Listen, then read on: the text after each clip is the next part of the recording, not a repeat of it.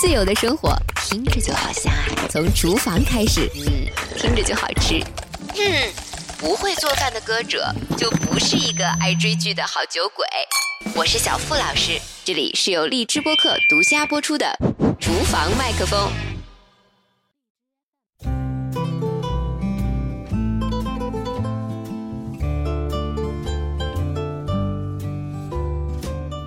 我最亲爱的荔枝播客的饭友们，大家好，我是小付老师，欢迎收听新一期的厨房麦克风，又是我们在厨房里彼此陪伴的一天。今天呢，咱们要边做边聊，做的菜是薄荷炸豆腐，听起来是不是很清爽嘞？夏天的时候，那我的薄荷呢？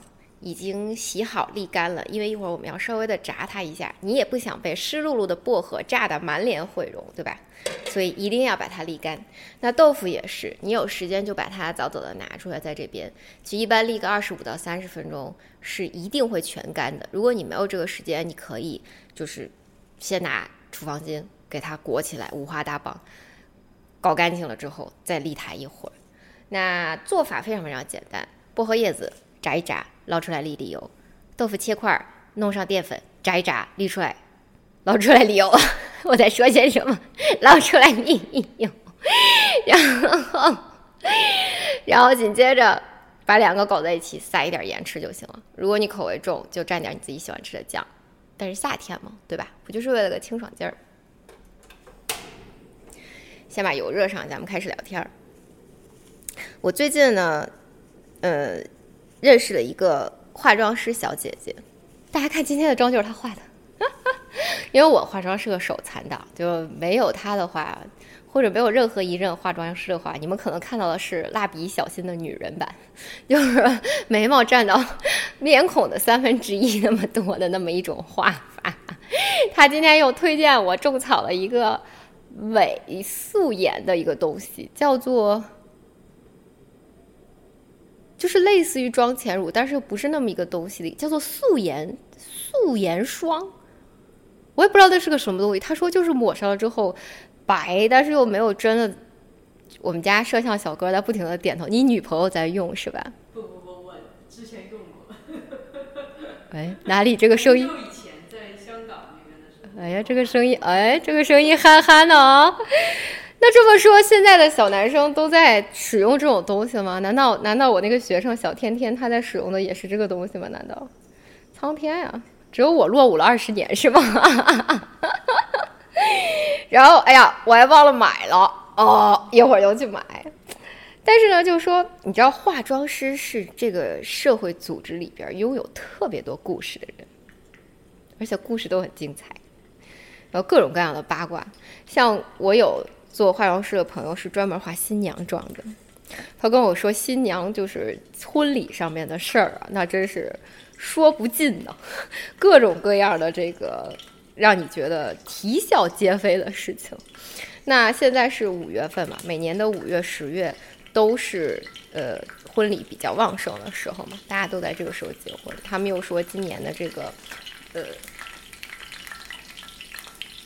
婚礼特别的多，可能也是因为前两年憋着了吧，我估计是没弄成嘛。你看我的这个叶子，就还再继续再弄点水，弄点纸给它蘸一蘸，都已经这么长时间了。但是我的叶子还是自己种的呢。要不要听一会儿油声？比较治愈。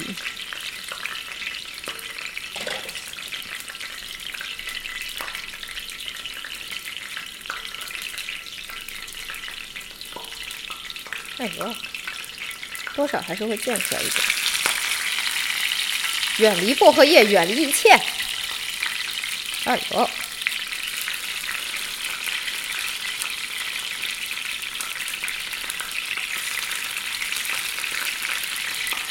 懦夫的手法，扔进去就走，扔进去就走。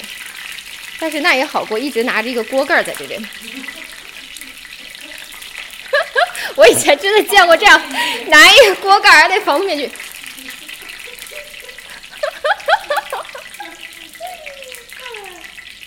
我这是为了什么？我要干什么我都忘了我。哎，将它们捞出来沥干了。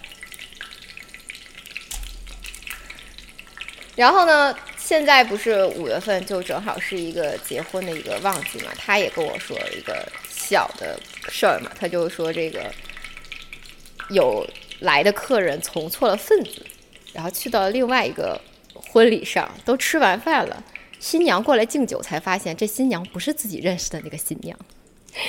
我当时问他，我说：“是不是你们把妆化成了都一样了？”由此我就想到了另外一个特别搞笑的事儿。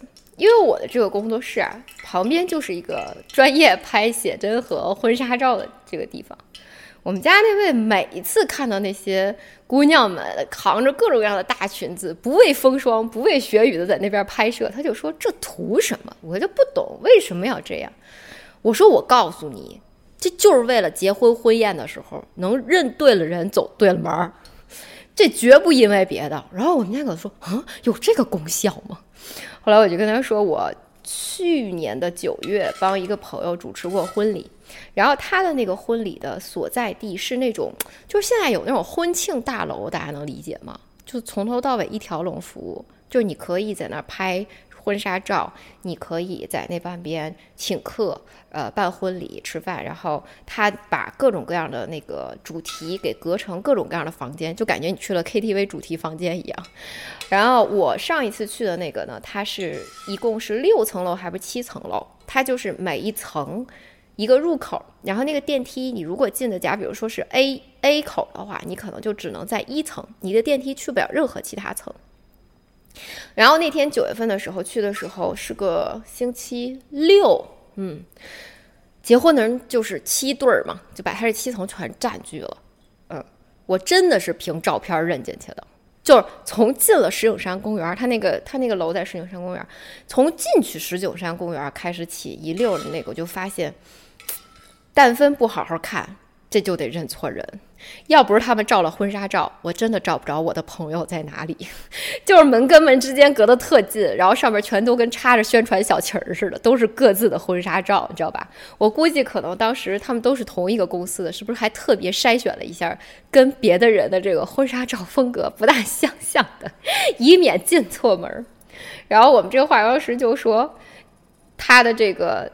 画的这个婚礼的这个人，他后来吃完饭发现新娘不是他认识的那个朋友，他就只好跑去前台问份子钱能不能退回来。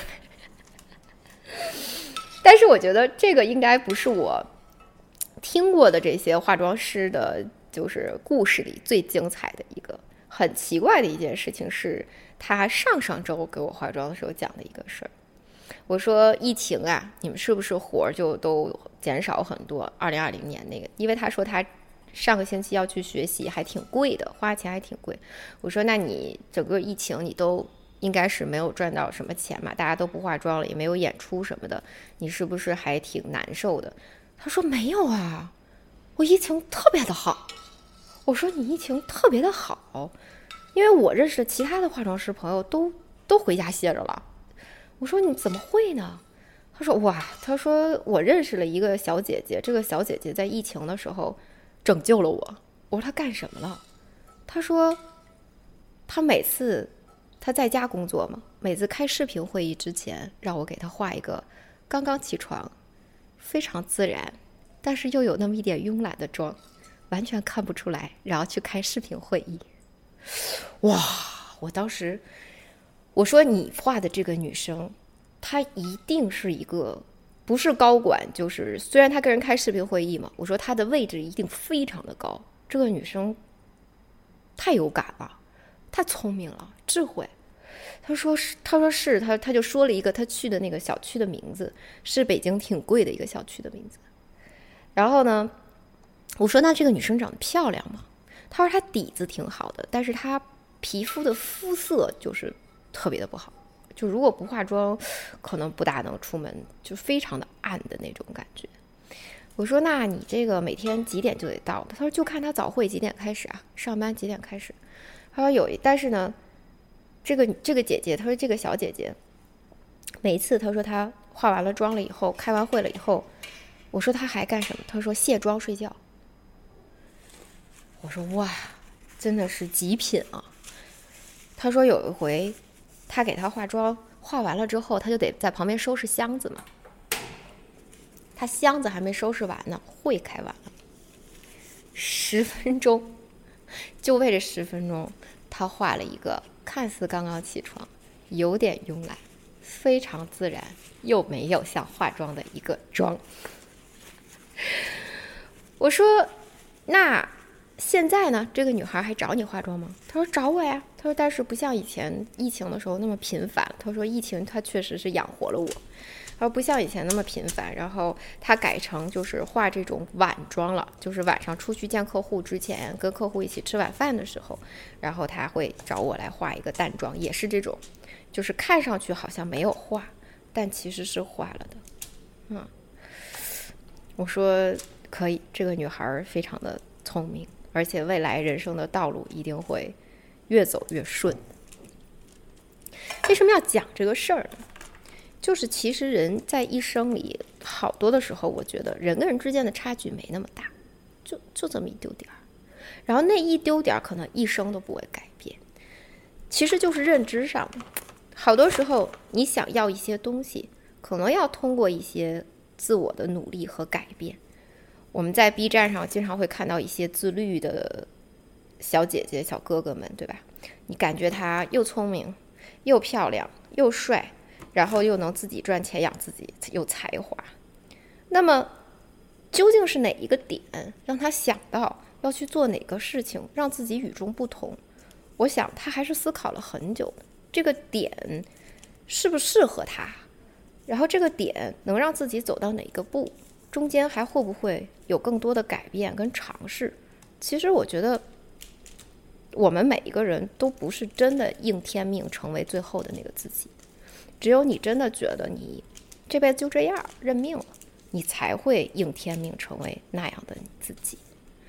所以，我我前两天呀，老看我的那个楼下评论区，老说：“哎呀。”虽然也知道吃点这种清淡的、素一点的对身体好，但是就是忍不住。我就想起每次我们直播间经常会那个有在连线唱歌的时候的人说，我也知道我应该这样那样的唱，但是我一到高音我就管不住我自己，我就是要紧张。其实我觉得这跟那个是一个道理，就是你非常非常想要某一个东西的时候。克制是真的能为你带来自由的，哪怕你觉得他为了这十分钟化妆，去开个视频会议，但是说不定这十分钟能为他带来也许上百万甚至全年的业绩，一个可能很多人奋斗终生得不到的大单，这个是他为他自己去做这个化妆投资的一个起点，所以他的想法一定是自己已经衡量过这个性价比的。所以当时我就跟这个女孩说：“我说你的这个这个朋友今后还大有作为，要好好的去接触、相处，多学习。”然后我就问这个女孩：“我说，那你呢？我说你人生有什么想法吗？因为她很小嘛，可是她每次给我化妆的时候，她都在尝试很多不一样的东西。这一次她学习回来也是这样。”又给我换了一个不大一样感觉的这么一个妆面。他说：“我就想做一个化妆师，好好的做一个化妆师。”他说：“其实我父母都在建筑业。”他说：“我是考上了的大学，我是考上了，可以去学建筑设计。”我说：“那很不容易啊，很厉害的，你应该也学了画画什么这些。”我说：“难怪你美感那么好。”他说：“嗯，他说我考上了之后呢，我就跟爸妈说我不想学这个。”我就想学化妆，我从小就喜欢美美的东西。然后他爸妈其实就非常的不接受嘛，不接受之后，他说他就选了去北京有一个现代音乐学院，他说他在那半边学了一年的那个叫什么艺术设计啊，他说有这么一门课。但是他学了一年之后，他又觉得那个对他的帮助也不大，没有办法迅速达到他想要去快速得到一个提高的目的。然后他就转去东田了。大家也知道，东田这样的学校相对于普通的大学，它其实有点这种技术学校的感觉。那文凭其实就可能不是一个很好、很漂亮的文凭。哦，我之前认识另外一个化妆师的一个小姑娘，至少她是大学一毕业了之后又去转学化妆的，她还是手里有一个文凭在的。然后她冬天学完了之后呢，她说她就直接为了去做一个快速的行动上的这样的一个体验，他就进组了。进组其实很辛苦的啊，大部分时间都在等，然后要画很多的东西，等画画等，就是耗人，很耗人。然后到现在，我就问他，我说：“那你最后的想法是跟一个有名的艺人吗？”他说：“不是啊，他说我就想像现在这样去画普通的人。他说因为跟定了一个艺人呢，就是我就只能画一张脸了。”他说：“我想画好多好多张脸。”然后我就问他：“我说你这一次学费花了多少钱？”他说：“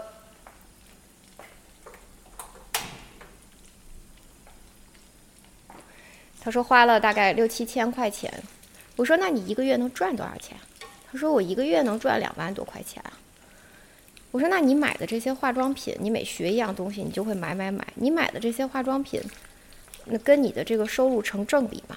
他说不成正比啊。他说我是月光族，然后他基本上他说我每五六个月我就会安排一次学习，然后呢就又会把钱花光。我说那你爸妈现在理解你了吗？他说他们不理解，但只能接受啊，因为我也在自己养自己，而且我确实已经变成了这样，他们也就不会再要求我什么了。而且我真的每天干这个干的真的很开心，所以我我就是要这样继续做下去，然后做好一个化妆师。我当时听完之后，我就觉得特别好的一个姑娘，就是你知道，人活到我们这岁数的时候，你是会有时候后悔自己没为许多事儿去去坚持的，而且就是我们八零后对父母。还是真的更有一些很多东西不敢去，不敢去违背。但是呢，一个是他，一个我认识另外那个小姑娘，都是说考到了好学校，不去上，但只是说一个学着学着就直接辍了，另外一个是学了没去干这个，又学了化妆。人有着能去追求自己梦想的这种力量和能量，而且愿意为了这件事情。全身心的付出，不是去找爸妈索取，我觉得是特别勇敢的事儿啊。我的薄荷豆腐已经好了，好了的意思就是，这个豆腐捞出来在这晾会儿，晾到油都滴干净了，把它们搞在一起，在上面撒点盐就 OK 了。所以本期节目到此为止。这么突然？有聊就聊，没聊就不聊嘛，对吧？呃，亲爱的饭友们，亲爱的饭友们，我毕竟我都已经朝着日更去了，对不对呀？我也不能天天跟你们尬聊嘛，这样也不太好，是不是？嗯，亲爱的饭友们，对吧？珍惜生命，好好生活，记得订阅，然后关注、转发，呃，还有什么来着？对，苹果的播客上记得帮我评分，然后一键三连，是不是应该这么说？OK。一键三连，我这个老年人，我可怎么办？我们下期厨房麦克风再见，拜拜。不会做饭的歌者就不是一个爱追剧的好酒鬼。我是小付老师，这里是由荔枝播客独家播出的厨房麦克风。